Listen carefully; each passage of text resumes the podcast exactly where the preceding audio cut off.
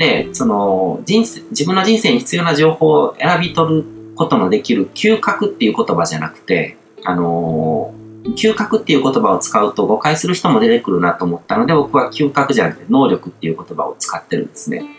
で嗅覚とか、あのー、感じるっていう方の直感。僕、直感っていう言葉も感じるっていう書くものと、あの、見る、観察の感って書いての直感っていうのを明確に分けて使い分けてるんですけども、感じるっていう方の直感はどちらかというと、こう、山間的な、感覚的なものっていう、あのー、方で使うんですね。だから多くの人が言ってる直感とかっていうのは、そっちの、こう、センス的な、あのー、持って生まれたものとか、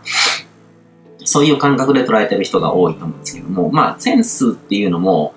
これも勘違いされてるんですけど、センスってのも、こう、持って生まれた才能じゃなくて、磨かれるものなんですね。経験で培培われるものなんですね。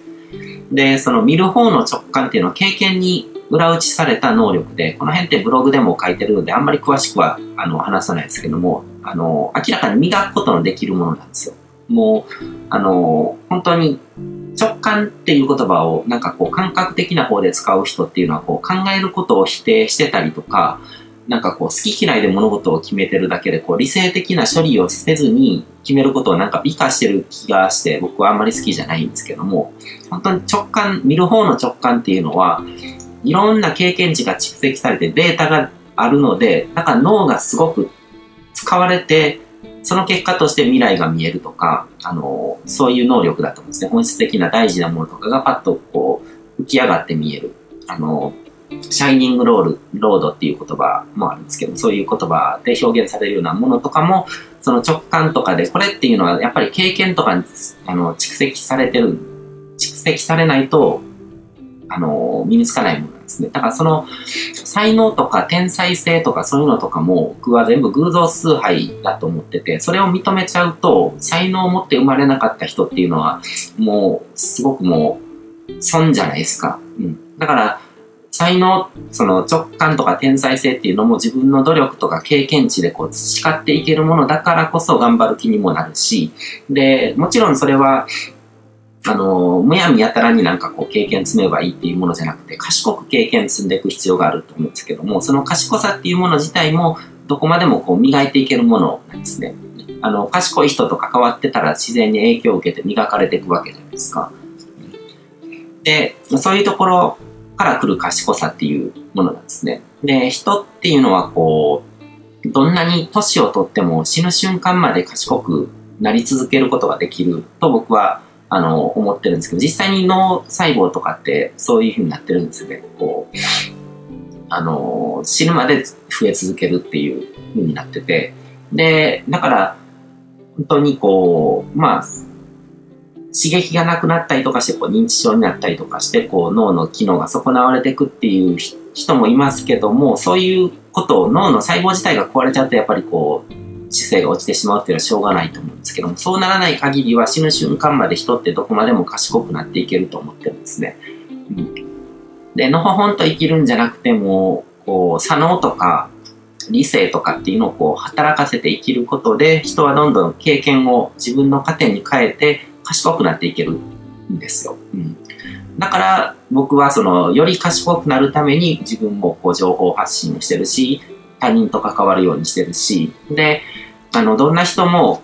自分の経験を通してこう賢くなっていけると思ってるからだから僕が経験してきた上でなんかこう培ってきたものとかをこうやってこう情報発信であの届けてるわけですよね。で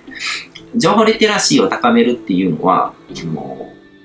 自分に必要な能力を選別する能力、あの、自分に必要な情報を選別する能力を高めるっていうことなんですね。で、自分に必要な情報かどうかっていうのを選別しようと思ったら、まず自分っていうものを知っていく必要があるわけですよね。自分がどういう人間なのか、どういう生き方を求めてる人間なのか、どういうことに関わっていれば幸せな人間なのかっていうのをしないと、知っていないと、あの、何が自分の人生に必要かってことは判断できないわけですね。で、だから自分を知っていく必要があるんですけども、自分を知るっていうのは、あの、よく言われるように、こう自分と向き合って自分探しをするってことじゃないんですね。自分、それって全然もう自分のこと知ら、知れないんですよ。もう閉ざされた情報の中で、しかなんかこうぐるぐるとなんかこう思考を重ねることしかできないわけですね。まあ実際はこう社会生活の中で他人と関わって他人をあの鏡として自分自身を知っていくことなんですね。だから他人を見ながら、この人はこういうふうに感じるのか、こういう考え方なのか、自分とは違うなとか、あ、ここの部分は自分と同じだな、みたいな感じで、他人を鏡として自分という人間を知っていくわけですよね。だから比較対象がないと人間って何かを知ることできないわけじゃないですか。何かこう、まあ比較対象というか、自我を、あの、定義するのも同じなんですけども、何かとの関係性とか、そういうものがないと自分自身で自分を定義することはできないっていうのと同じで、他のものとこう、対象になるものとかがないと、あの、わからないですね。だから、他人を知って、で、それを通して自分を知る、己を知ることで、それでようやく自分の人生を俯瞰した視点で見ることができて、まあ、自分のこの中からこう自分の人生っていうのを見るんじゃなくて、こう、上がった視点からですね、抽象度の上がった視点から、まあ神の視点って言ってもいいと思うんですけども、自分はこういう人間でこういう人生を歩んでいく、歩むべき人間なんだなっていうことが分かってくると。で、そこでようやく自分の人生に必要なものを測ることのできる、こう、物差しっていうものを持つことができるわけですね。で、まあ、この世の中には絶対的に良いものとか絶対的に悪いものはないんですね。あ情報とかに関しても、情報リテラシーっていうものに対しても、正しい情報、正しくない情報、良い情報、悪い情報っていうのを絶対的な尺度で測ることはできなくて、自分の人生の状況とか、今の自分のこう考え方とか、そういうものによって、今の自分にとっていいもの、悪いものっていうことは判別することができるわけですね。うん。だから、いいもの、悪いものを判別するためには自分の中に物差し、まあ、価値基準っていうものを持たないとダメなわけですよね。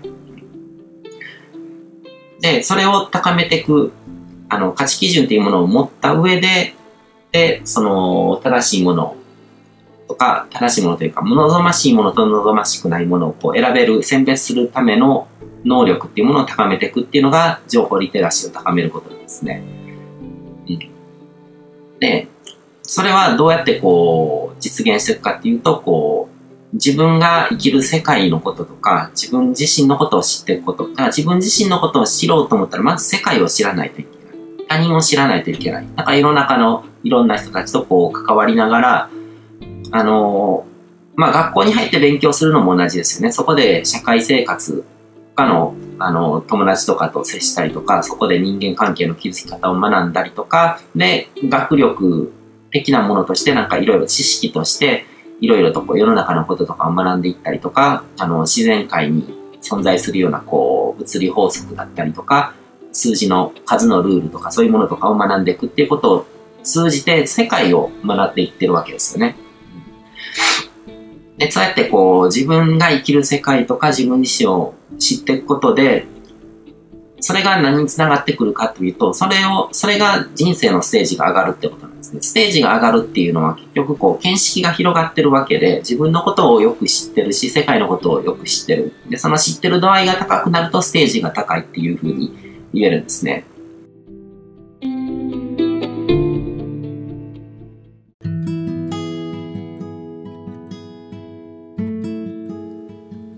今回も最後まで聞いていただいてどうもありがとうございます。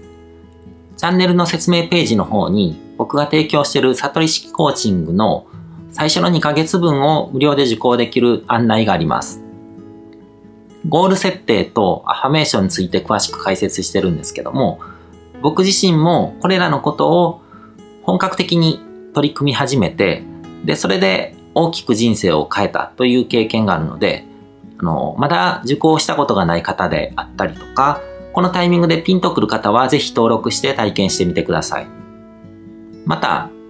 僕がどんな人間なのかを簡単に知ってもらえる2分ほどで読める会員プロフィールのリンクも貼ってます。僕自身が